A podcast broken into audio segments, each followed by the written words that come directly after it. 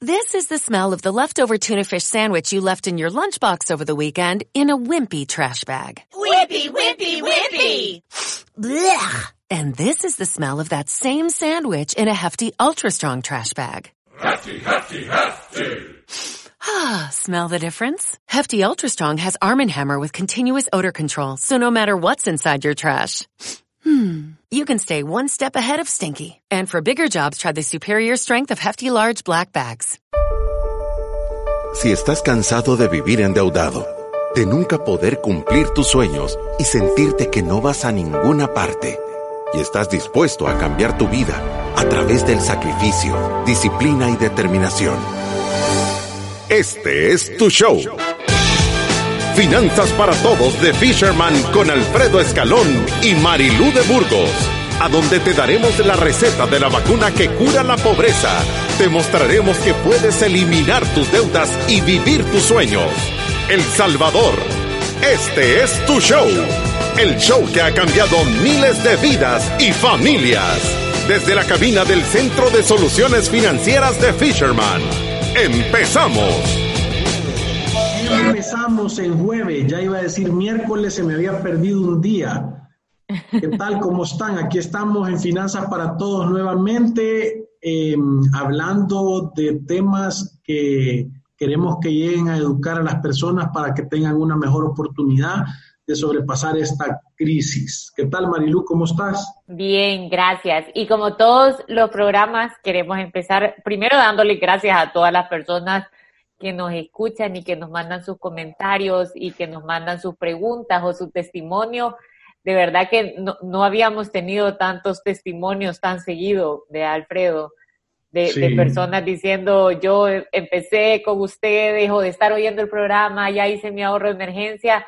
Y de verdad que gracias, de verdad que estamos agradecidos con cada una de las personas que ha recomendado este programa o que lo escucha y que nos escribe y nos manda su testimonio yo, he dicho un montón de veces que ya hicimos una comunidad. Alfredo dice que somos los ciudadanos de la República de la Libertad Financiera y ya en los testimonios todo el mundo dice la frase también, yo soy ciudadano de la República de la Libertad Financiera y a mí me encanta, me pone contenta. También queremos darle gracias a las marcas que nos han acompañado en, en este proceso y que de verdad han han sido solidarias en esta misión que tenemos de educar a la familia salvadoreña, gracias a AFP Confía, a Resuelve y a Banco Atlántida, que aún con todos estos retos de la economía siguen comprometidos a educar a las familias, a los jóvenes, a los adultos. Nosotros estamos convencidos que no importa si una persona ya está cerca de su edad de retiro, igual puede empezar a hacer una planificación financiera. Es mucho mejor que no hacerlo. Yo lo voy a decir ahora al principio del programa, em, ir a través de la vida sin una planificación financiera personal es un acto de genuina locura. Y de verdad se, lo digo porque nosotros hemos visto cómo las personas em, eh, de verdad les cambia la vida, tienen una manera diferente de estar afrontando esta crisis si tienen una planificación financiera que si no la tienen, ¿verdad? Eh, entonces, si te digo, vale la pena, es algo que yo creo que, que, hay que hacerlo y que no deberíamos de tener duda de esa, de esa situación. Estamos súper contentos. El, solo el día de ayer crecimos 85 personas en, el, en, Facebook. ¿Verdad? O sea que sí, yo creo que estos watch party que estamos haciendo Em, y, todo lo que estamos viendo de, de, pasarlo en Facebook Live y eso de verdad tiene un, tiene un impacto espectacular, ¿verdad? O sea, solo en el tema de, los live streamings, o sea, crecimos, vamos en 54 mil este mes de mayo, ¿verdad? Eh, o sea que el, el, número ya es 264 mil, va creciendo eh, rápidamente, eh, tal como vimos, o sea, a mí me gusta porque ahora ya tenemos un reporte en, Power BI que nos da una estadística de quién nos está oyendo y, ayer como que el mensaje que les mandamos a toda la gente que lo oye en otros países de verdad impactó porque eh, de verdad se ve el crecimiento de la gente que lo está escuchando. O sea que gracias por hacer el megáfono de los ciudadanos de la República de la Libertad Financiera cada día más grandes. Sí, de verdad que, eh, bueno, es que la verdad es que no nos lo imaginamos, de Alfredo. Yo no sé cuánto tiempo tenemos desde que, bueno, usted 11 años, yo 7 años, pero de verdad creo que ha sido, o sea, es una misión, aparte que nos encanta estar haciendo esto y, y de verdad hemos aprendido un montón, hemos mejorado en el proceso nos hemos hecho locutores de radio al natural. no sé si locutores, porque cada vez que acaba el programa la Marilú me habla y me dice, usted sigue diciendo, eh, eh, y entonces... no,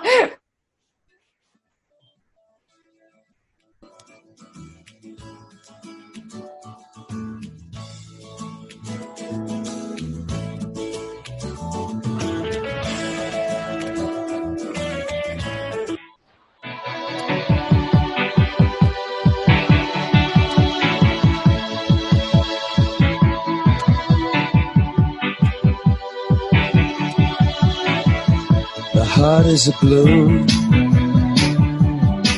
shoots up through the stony ground.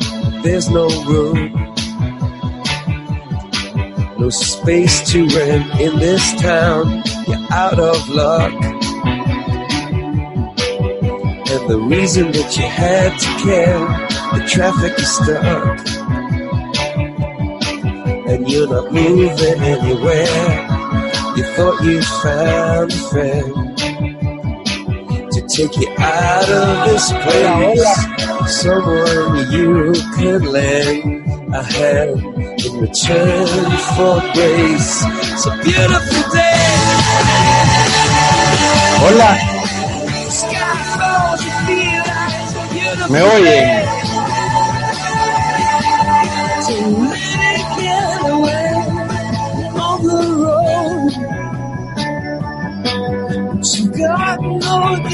Démosle pues, porque se fue la luz. Sí, se fue y a mí se me fue internet. A mí también, yo estoy desde el teléfono. Even if that doesn't ring true, you've been all over, and it's been all over you. Escuchas Finanza para Todos en Club 925. A los 1980. Sin luz. Qué increíble, Estábamos vea. bien emocionados hablando y de repente se fue. ¿Vos se fue la luz en tu casa, Marilu? No, pero sí se fue, se fue internet de Tigo, que por cierto ha estado fatal, pero bueno, la verdad es que yo he llamado. Saludos a ti. y nos han tratado de, de ayudar, pero está fallando como en toda la zona. No sé si a dónde más estará fallando, pero de verdad que ha estado, a veces tenemos, a veces no, pero perdón por la interrupción en el programa. Estábamos contentos hablándoles de cómo empezó esta, esta misión tan grande y, y, y de cómo empezamos hace 11 años, Alfredo, y 7 años yo. Bueno, en realidad yo empecé hace más porque antes estaba trabajando en el banco, o sea que yo pienso que fue un periodo de preparación.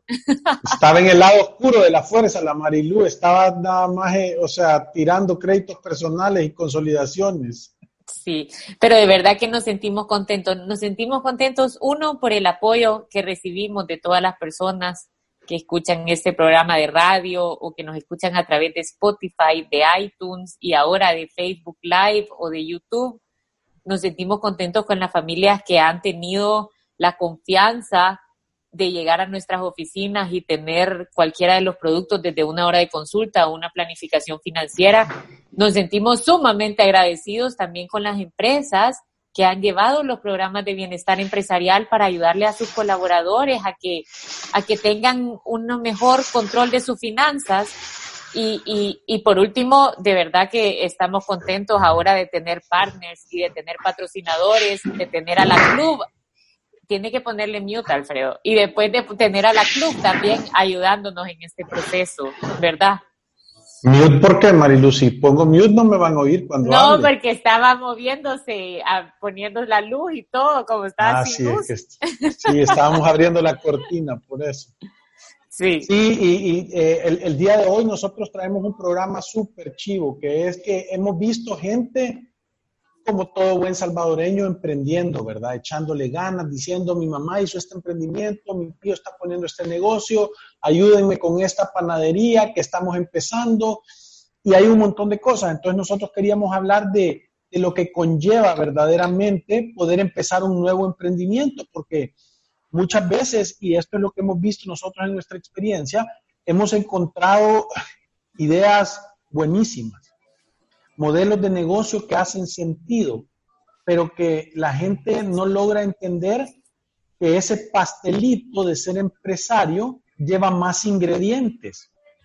Y, esos ingredientes son que tenés que saber de administración, que tenés que saber de, de la parte impositiva de los impuestos, que tenés que saber de la parte legal, que tenés que saber un poco de mercadeo, que tenés que saber operaciones, distribución y administración, más que todo en estos tiempos, eh, eh, porque si lo estás poniendo un negocio, en algún momento le tenés que hacer un delivery a la gente. Entonces, queremos hablar de, de eso exactamente, de todas las otras cosas que van alrededor del negocio para que tengas una genuina oportunidad de que tu emprendimiento venga a ser un alivio y no un dolor de cabeza. Por eso es que el programa ahora se llama de la crisis a la oportunidad. Sí, y, yo creo que lo importante cuando, cuando uno tiene un proyecto es, o sea, muchas personas sienten eh, quizás el tema de manejar las finanzas como, como algo o que no les llama la atención o que es sumamente difícil y no quieren eh, dedicarles tanto tiempo o, o, no se creen capaces de poderlo aprender y, yo de verdad quisiera como, como tocar ese tema por un momento. Yo creo que todas las personas que tienen una relación con el dinero tienen que tener una base de cómo administrar su dinero y, y esto no tiene que ser complicado, puede ser tan sencillo como, como uno quiera que sea. En realidad, yo, yo digo, tiene un montón de sentido común avanzado. Es cuánto dinero me está ingresando, cuánto dinero está gastando. Obviamente mis ingresos tienen que ser mayores que mis gastos, tiene que quedarme dinero o por lo menos tengo que salir tablas en el mes a mes, tengo que evitar la deuda de consumo, tengo que usar un presupuesto para planificar cómo voy a dirigir mis recursos. El presupuesto en realidad, yo lo digo un montón de veces, no es vivir apretado, es decirle a tu dinero a dónde querés que se vaya, en vez de que pase un mes y voltees a ver para atrás y digas a dónde se me fue todo el dinero que me ingresó. Y, creo que tener este conocimiento básico de cómo manejar las finanzas personales le puede ayudar mucho a los empresarios a entender cómo manejar las finanzas adentro de su empresa o de su pequeño emprendimiento. Es como, como ver un espejo. Si tú tenés finanzas personales sanas, significa que ya tenés una buena relación con el dinero y dar el paso siguiente a, manejar un proyecto, aparte de tener sentido común avanzado y llevarlo también a este proyecto, te puede generar una gran facilidad para encontrar cómo manejarlo de una forma adecuada. Sí, sí, fíjate que yo en, eso es lo que nos queremos concentrar, porque pareciera que fuera algo complicado. Se se le está oyendo cortado, Alfredo. Yo creo que hoy sí estamos con serios problemas de conexión, pero Alfredo lo que está diciendo es que pareciera que es algo complicado. No, que es algo, o sea, que, que es sencillo, o sea, hay que ponerle atención de tener ciertos pasos. Y esto es como los queremos llevar para que ustedes piensen. Número uno, yo lo que creo es de que tenés que tener una estructura de costeo clara. Porque lo peor que te puede pasar es que de repente te des cuenta, después de estar trabajando un montón de tiempo, que te des cuenta que no estás ganando dinero. ¿Por qué? Porque costeaste mal. Porque no le pusiste coco al empaque que ibas a poner para hacer el delivery. Porque no te diste cuenta cuánto tiempo te toma y no le pusiste un costo a tu tiempo para hacer eso. Eh, yo conozco un montón de personas que de repente están dando servicios de alimentación y lo que sucede es, lo que sucede es eh, que no toman en cuenta su mano de obra, el costo de su mano de obra no lo toman en cuenta. Entonces, obviamente salen con precios que parecen baratos, empiezan a sentir que están vendiendo un montón, pero en realidad no están ganando dinero, están regalando su tiempo o la utilidad se vuelve el pago de su salario. Entonces, entender de primero la estructura de costos, de saber cuánto te cuesta algo, qué valor agregado le estás poniendo y poner todos los insumos, es importantísimo empezar en esto. Entonces yo le recomendaría que cualquier negocio que van a, pensar, que van a poner, lo primero que tenés que hacer es verdaderamente hacer un ejercicio para entender cuánto te cuesta, ¿verdad? Esa es como la primera parte que tú deberías de hacer. Aquí también teníamos una pregunta que dice, ¿ustedes consideran que se puede empezar un negocio con un crédito como capital inicial? Nosotros siempre hemos dicho que no. Es que entendés que te está jugando, es un riesgo del tamaño del mundo lo que estás haciendo. ¿Verdad? Es un riesgo del tamaño del mundo lo, que, estás haciendo. Y me voy a salir de este. Ya regresó. Em, es un riesgo del tamaño del mundo porque tú no estás seguro si, si el negocio te va a ir bien y la cuota está segura. La cuota sí está segura, que la vas a tener que pagar todos los meses si está seguro. Entonces, por eso es que nosotros siempre recomendamos que los, negocios, los, los negocios deberían de ser, los negocios deberían de ser, los, los préstamos en los negocios deberían de ser enfocados a ya me funciona y voy a hacer que crezca esto. Sí, deberías de tener un préstamo cuando tu modelo ya está aprobado y tú sabes que ya funciona y puedes solamente hacerlo crecer. No debería de ser para el capital inicial de una empresa. De ahí surge la pregunta, ¿y entonces cómo consigo el capital inicial de una empresa? Y ahí viene el gran reto de tus ahorros, o sea, tenés que generar otra actividad, tenés que ser un empleado, tenés que, si tú ya sabes que tenés ese espíritu de emprendedor, deberías de empezarte a preparar para el momento en el que veas la oportunidad, por lo menos tener algo de capital semilla. Esa es una de las formas. La siguiente forma es tener una idea de verdad genial y tener la oportunidad de buscar socios. Obviamente, buscar, cuando buscas un socio, compartís la idea de tu, de tu proyecto y compartís también la utilidad, pero también compartís el riesgo. O sea, si este proyecto falla, si no triunfa, en realidad no te vas a quedar con una cuota por los próximos siete años, sino que hay un capital que se perdió, que lo van a liquidar a través del inventario de la, de la manera que puedan, pero no vas a quedar esclavizado a una cuota por tanto tiempo. Sí, y, no solo eso, sino que si tú sos empresario, tú tenés la responsabilidad y la obligación de saber y entender cada una de las áreas de tu negocio. Y ahí tu hermano está eh, eh, eh, comentando en el Watch Party, Marilu Héctor. Saludos, Héctor. Dice, excelente consejo. Muchas personas en sus negocios huyen el aprender a manejar sus finanzas y depositan estos temas en terceras personas que terminan causando caos dentro de los proyectos o a los objetivos de la empresa. Yo no saben cuántas personas han venido aquí que dicen, es que fíjate que mi contador me robó, es que fíjate que mi contador no pagó el IVA, es que fíjate que mi contador... Entonces yo le digo, pero si es que el dueño del negocio sos vos, no el contador. Tú puedes contratar a alguien para que te ayude a ejecutar una labor porque tu tiempo está más objetivo, pero fíjate que yo, monté un negocio eh, hace unos 20 años y dábamos de alimentación a las maquilas. Y adentro de las maquilas eh, solo íbamos a servir la comida, ¿verdad? la procesábamos en un lugar y íbamos a hacer. Y la, y la primera semana, la primera semana que yo eh, monté ese negocio, la primera semana yo decidí ir a hacer todas las funciones adentro de la maquila y lo primero que hice fue a limpiar los baños porque yo dije, yo quiero que los baños estén limpios y quiero que de verdad haya dignidad en esto. Y si yo lo voy a hacer, de aquí para allá a todo el mundo le puedo pedir que limpie los baños. Esto es exactamente el mismo concepto. O sea, tú lo primero que tenés que hacer es aprender todas las funciones que van a ser necesarias en tu empresa para que cuando contrates a alguien puedes evaluar si lo estás haciendo bien o no. O sea, si, tú no sabes, contrata a alguien que te explique cómo se hace una declaración de renta, qué impuestos debo de pagar, cómo puedo hacer yo para poder montar eh, eh, una contabilidad, qué es un catálogo de cuentas. Tenés que educarte en los consejos generales. Ese es el precio de ser emprendedor. Ese es el precio de tener, que, de tener que poder hacer estas cosas. Entonces, no es que tú lo vas a hacer para toda la vida Llega un momento que lo delegas, pero si tú venís y no lo entendés, es fácil que te engañen en esa parte. Entonces, en la parte administrativa tú te tenés que concentrar, no lo puedes delegar, tenés que tú entenderlo, eh, eh, eh, esa parte, saber cómo costear, saber cómo registrar, saber cómo facturar, tenés que, tenés que saber de esos temas.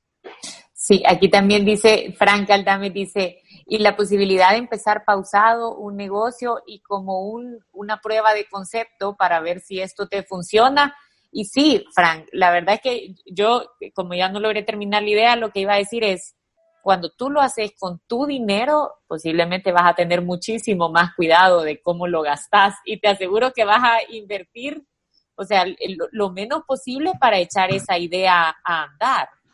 Cuando lo haces con crédito, sos más descuidado. Cuando lo haces con crédito, como no es tu dinero, en realidad podemos hacer una inversión que, que, que no necesariamente era la adecuada y, y, y, con el gran riesgo de si ese negocio va o no a funcionar. Nosotros sí creemos que los negocios tienen que crecer idealmente de una forma orgánica. Ahora, decimos que podés sacar un crédito si tú tenés ese concepto ya probado que funciona y tenés una necesidad, o sea, una demanda que no logras atender y necesitas crecer.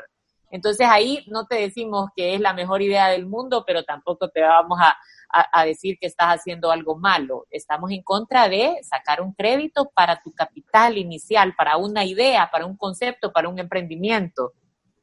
Sí, y, creo que las otras partes que son importantes es que tenés que asegurarte de entender en otras áreas. Voy a poner la parte de mercadeo. Tenés que entender de redes sociales. Yo... Eh, Hace como un año y medio eh, que se graduó mi hija, me fui a los Estados Unidos y me compré tres, cuatro libros de las redes sociales porque me declaraba nulo. Hoy soy, ya solo soy burro, ya no soy nulo.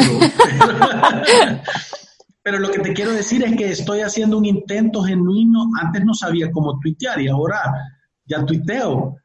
Eh, ¿Entendés? Y estoy entendiendo cómo funciona y cuál es el objetivo y qué debería de ser el mensaje. En todas las redes sociales son diferentes. Entonces, si vas a poner un negocio, tenés que sentarte con alguien que más o menos entienda. Yo de verdad le, agradezco a varias gente como eh, Little Viejo, como Julio de Solo en Cibar, como Fernand Flow, que son amigos que nos han dado consejos y nos han ayudado.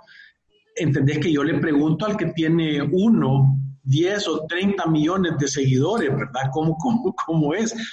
No le pregunto a mi compadre que tiene tres seguidores en Twitter, ¿verdad? Entonces, te tenés que educar y tenés que saber cuál es la mejor manera, cuál es el mejor canal y cómo lo vas a hacer. Eh, eh, entonces, eh, es tal como nosotros lo decimos, vale la pena planificar, vale la pena tardarse un poquito en, en tener conciencia de cuáles van a ser los retos porque eso le da mejor posibilidades a tu, a tu negocio. También eh, Julie dice, por experiencia yo digo que no hay que hacer un crédito solo para un negocio. Yo lo hice y el rubro que yo tenía era el área de educación y se tenía que pagar los empleados, los servicios básicos, el alquiler del local, material didáctico e incluso capacitaciones para los empleados fue difícil salir de eso. Esto aparte que se tenía que pagar la renta de las pandillas. Era difícil ya que la gente tampoco pagaba puntual y los pagos que nosotros teníamos que hacer tenían que ser puntuales.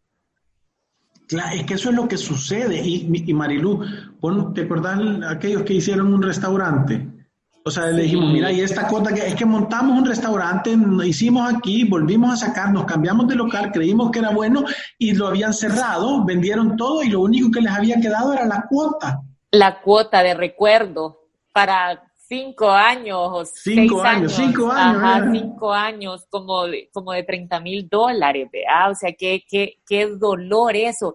Ahí, ahí, es cuando decimos que esa no es la forma ideal de empezar un negocio y, y puede puede parecer un poco duro quizás para los emprendedores, porque todo el mundo está ahí con estas grandes campañas de es que no hay créditos para los emprendedores, es que no tenemos acceso al crédito y por eso no logramos. Pero la verdad es que ese no es el camino más seguro ni el más conservador para empezar un negocio. Y, y cuando entendés por qué, yo creo que muchas personas van a tomar una decisión más pausada, van a evaluar otras opciones. Se puede empezar, como dice Frank, más chiquito, ir creciendo orgánicamente. No tiene nada de malo, es que todo es un progreso y a veces a través del crédito damos ese gran salto una sola vez y después venimos de un gran retroceso, solo con una cuota asegurada por los próximos siete años. Sí, mira que hay un mensaje de Evelyn Estrada, dice, para mi hogar me sirvió mucho hacer un inventario para la comida y con eso hacer el menú. Solo estamos con un salario, al ahorrar logramos pagar el alquiler de la casa completo, no parcial, como el primer mes, y salvar dinero. Encantada con los resultados de este plan que nos han estado instruyendo.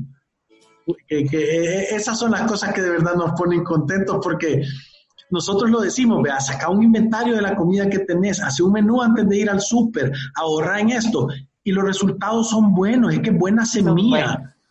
Mire este comentario, Paco Hernández dice, hola amigos, ¿qué piensan ustedes acerca de la ayuda, entre comillas, a las empresas que propone el gobierno a través de los préstamos? Yo ya les dije, yo, yo creo que nosotros en buena onda le deberíamos de sacar el, le deberíamos de sacar el dedo al gobierno, así ve. No, yo no quiero deuda. Ajá, no, no, no, mala seña. sí, no, mala seña, sí, sacarle el dedo. Solo para los que están en la radio que sepan que no era, no era mala seña, y solo es el dedo índice. Ajá. solo aclaratoria. deberíamos de sacar el dedo y decirle, no, no, no. ¿Por, ¿Por qué? Porque lo que pasa es que yo no veo que la economía para adelante se vea de bonanza, por lo menos no en el siguiente seis meses o ocho. Entonces, yo no me quiero poner una carga financiera más grande. Creo que tenemos que, y, les voy a decir una cosa, no hay nada que haga crecer la creatividad mm, de una manera más exagerada que la falta de recursos cuando uno no tiene de dónde sacar dinero, uno se empieza a inventar cosas. Y miren, yo se los digo por experiencia propia.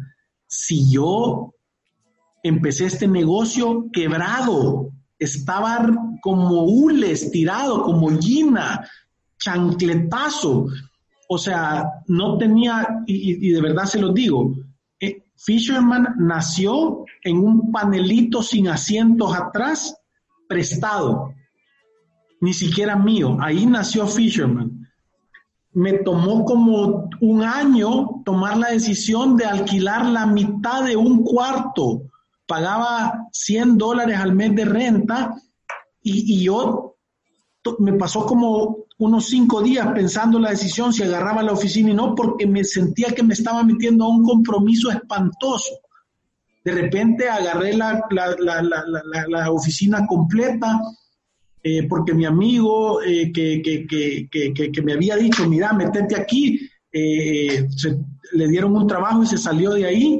Y después de eso agarramos otra oficina y después tres y después pasamos cuánto tiempo, como un año para, para pasarnos a la primera oficina que alquilamos eh, eh, pasamos comprando sillas, todos los meses compraba sillas para que cuando nos pasáramos eh, no tuviera que comprar todas las sillas de un solo. Entonces, no hay bendición más grande para, para darse cuenta si un negocio funciona que de verdad no tener recursos para andar para andártelo gastando en lo que no es. Y yo te digo, yo ahora lo hablaba en, la mañana en, en, en, un, en un tema con, con Marilú, diciéndole, y esa mentalidad te queda. Ay, yo, digo, ¿y vas a comprar tal cosa? Sí, ¿de dónde lo vas a pagar?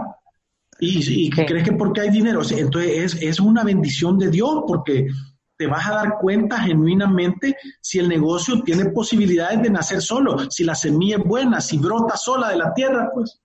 Sí, pero para terminar de contestarte tu pregunta, para nosotros sí es una locura que se promueva el crédito como la herramienta para la reactivación económica o la solución para tu empresa que ahorita está teniendo un, un gran reto.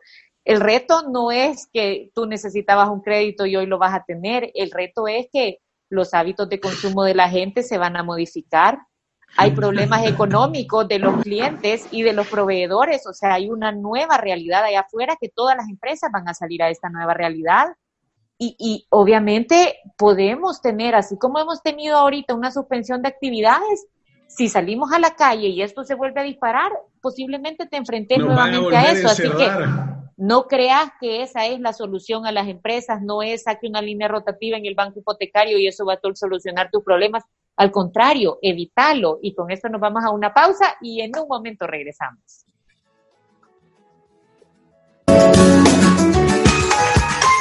Visítanos en nuestras oficinas en calle Cuscatlán, número 19, Colonia Escalón. Encuéntranos en nuestras redes sociales, Facebook, Instagram, Twitter y LinkedIn como Fisherman Wealth Management y nuestra página web fishermanwm.com. Llama al 2208-9797.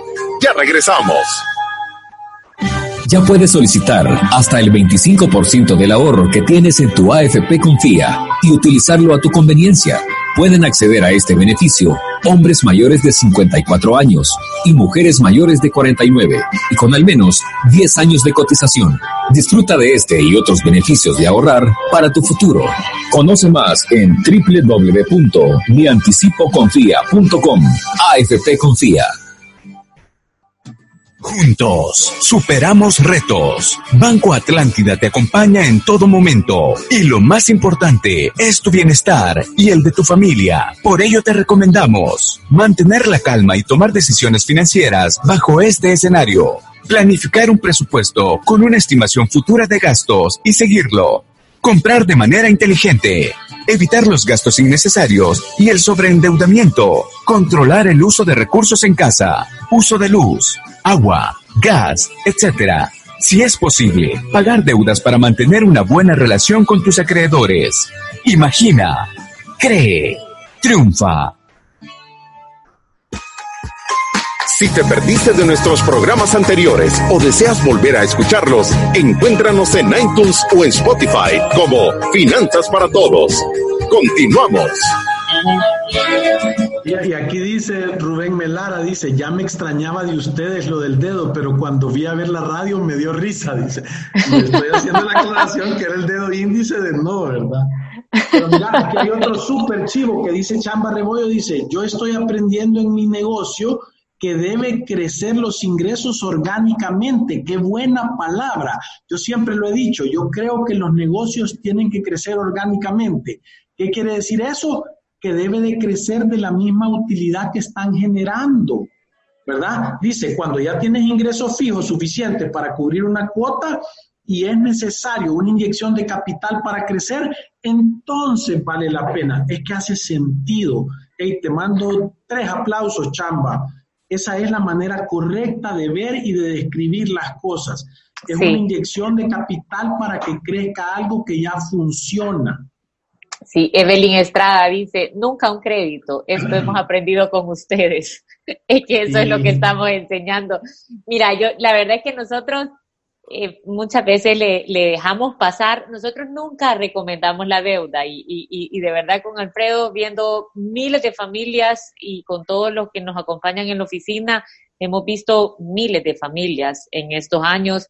Y, y tú te das cuenta que las personas que evitan la deuda es como una relación casi directa que les va mejor, viven mejor, se sienten más tranquilos, tienen dinero, gozan de los frutos de su trabajo y las personas que tienen deudas están más esclavizadas, están hasta de peor humor, eh, no gozan del fruto de su trabajo, sino que se lo pagan a alguien más. Hay un par de deudas que nosotros no decimos esta es la peor deuda del mundo, la peor es la deuda de consumo esa es malísima. Tampoco recomendamos nunca los créditos estudiantiles, al menos que ya tengas asegurado que vas a ganar más dinero regresando y tengas tu trabajo asegurado para, para hacerlo. Y tampoco recomendamos los créditos para un capital inicial para una idea de negocio. Esas son las que nunca. A veces dejamos pasar las hipotecas siempre y cuando la casa de verdad te quede. Eso significa que has comprado una casa de acuerdo al estilo de vida que tú te puedes pagar o si has pedido dinero para hacer crecer tu empresa, eh, tenías una gran demanda y necesitabas comprar una maquinaria, pero ya tu concepto está aprobado y entonces podés, sabes que tenés la capacidad de hacerle frente y siempre, siempre, siempre recomendamos prepagar la deuda. Eso es, no tengas miedo, agarrar más dinero y anda metéselo al capital porque cada vez que le pagas al capital te, generan menos intereses. Ajá, te ahorras dinero. Y mira, Marielo Hernández ahorita dice algo súper chivo y dice, ¿cómo armonizar las cargas financieras para un emprendedor o un microempresario de frente al ámbito empresarial y personal, ya que soy la misma persona? esto es error básico uno. Tú tenés que separar tus finanzas personales de tu negocio. Lo tenés que separar. ¿Cómo lo separás? Número uno, destinas un salario a pagarte. Y después de eso, si te va mejor, repartís utilidades. Pero tú no puedes agarrar la caja del negocio como que, o sea, la, la caja registradora como que fuera tu billetera, porque entonces le estás quitando posiblemente la, probabilidad al negocio de que crezca, ¿verdad? Entonces, creo que, ¿cuál es la manera de armonizar? Tener un presupuesto, tanto personal como de la empresa. Así tú vas a tener claridad y control de a dónde van a tener mejor impacto los dólares que te van a entrar. O sea que sí, Marielo, yo te recomendaría que, hagas un presupuesto personal, planificación financiera personal, más si querés ser ciudadana de la República de la Libertad Financiera, es una condición esencial. Y después de eso, que hagas lo mismo para tu empresa, ¿verdad? Sí. También Catherine dice, mi pregunta es la siguiente, tengo un negocio de e-commerce en redes sociales y sé que es muy bueno, más en estos tiempos, pero ahora pienso estar en otro rubro, que es lo que más amo hacer ahora bien. Muchos me dicen que siga con negocio solo por internet, pero no sé, siento que el país no está muy acostumbrado a las ventas en línea como países como Estados Unidos. ¿Qué piensan ustedes? Pero ¿cómo te está yendo? O sea, si te está yendo bien y tu negocio te da dinero, es súper bien. Yo lo que digo es que hay un montón de gente que tiene múltiples ingresos y que lo puede hacer porque el tiempo que le absorbe un negocio no es tanto. Entonces, si vos haces e-commerce y te está funcionando y te está dejando dinero, mucho o poco, seguilo haciendo. Y si querés emprender otra cosa, emprende hasta que tengas ahorrado el dinero suficiente para, para, para arriesgarlo en otro negocio nuevo. Lo que sí te puedo decir que las cosas que uno le pone pasión y les pone amor y les pone orden, es difícil que fracasen. Cris Alemán dice, ¿cómo hago para pagarle a capital? Desconozco el término. Es prepagar tu crédito. O sea, cuando tú tenés un crédito, tú tenés un capital que has prestado, que te han dado, y ese capital genera intereses. Entonces, cuando tú prepagas un crédito, o sea, tú pagas la cuota que está en el contrato y es una cuota fija que tenés que pagar todos los meses, pero tú puedes ir el 5, el 10, el 15 de cada mes y decir a mí, yo tengo 50 dólares más, tengo 20 dólares más, la cantidad que sea, y le puedes abonar eso al crédito y obviamente va a atacar el capital del crédito. Y cuando tú atacas el capital, los intereses que generan son menos, porque la tasa de interés se carga sobre el capital. Sí, y aquí está eh, Marielo diciendo, totalmente de acuerdo, pero en este tiempo que consejos financieros pudieran dar. Y, yo digo que los consejos que nosotros damos, Marielo, son de sentido común avanzado. Y te lo voy a explicar. Si tú venís y estás, vas caminando en una calle y te das cuenta que adelante hay un montón de gente en una guerra de piedras y están zumbando las pedradas y ve gente con la cabeza desangrada y ve gente que le están cayendo piedras y anda huyendo, y tú por fuerza tenés que pasar por ahí, yo lo primero que estuviera haciendo es hacerme lo más chiquito posible, buscar un casco, buscar un escudo, algo para enfrentarme a esa situación eh, y poder salir airoso. Entonces, nosotros estamos viendo, ahorita la mayoría de gente, y Marilu lo ha dicho mil veces, estamos en el centro del ojo del huracán, no se siente.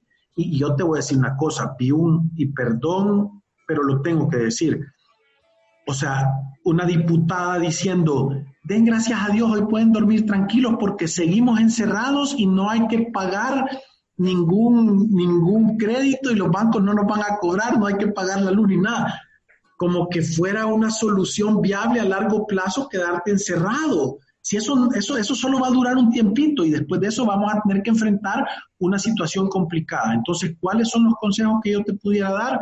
Número uno, cada dinero, cada centavo que te llegue, tenés que tener control sobre él a través de un presupuesto.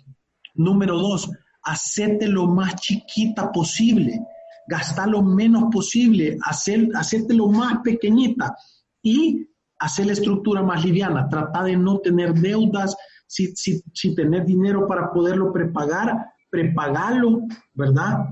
y tener un eh, ahorro de emergencia. Sí, tener un ahorro de emergencia. Que tener, tenés que tener un ahorro de emergencia. Yo sé que esto, este tema de, del COVID-19 a muchos los agarró sin nada de ahorros y, hay que buscar formas alternas para construirlo. Hay que vender cosas en OLX, hay que hacer trabajo que quizás no es nuestra actividad que hacemos normalmente, pero que, que nos puede generar dinero y hay que guardarlo porque si algo sí nos ha enseñado esto es que las cosas pueden cambiar, que las condiciones en las que estábamos han cambiado y cuando tú tienes un ahorro de emergencia le puedes hacer frente a la, a la vida digna de tu familia, puedes hacerle frente a los gastos de tu familia y cubrirlos.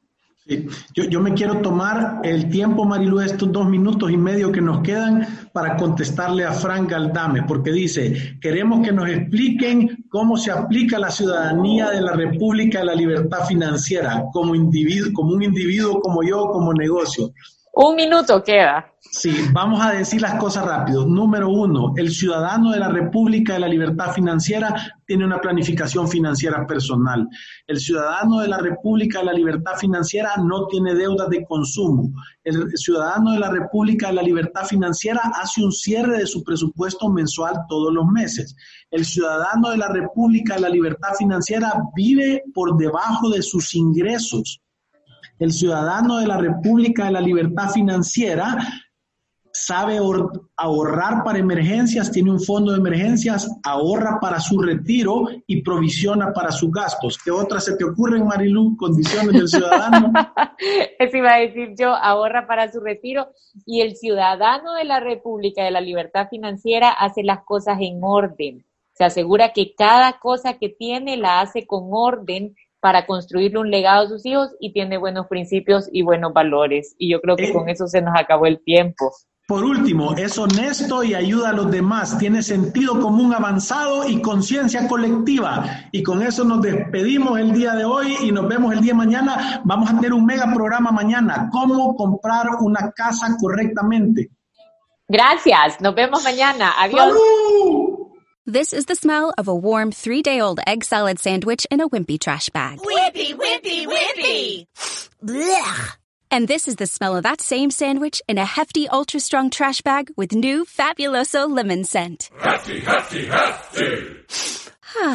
smell the difference? When life gives you stinky, get Hefty Ultra Strong with new Fabuloso lemon scent. It smells like clean, freshly picked lemons. So no matter what's inside your trash, you can stop the stink and smell the lemon.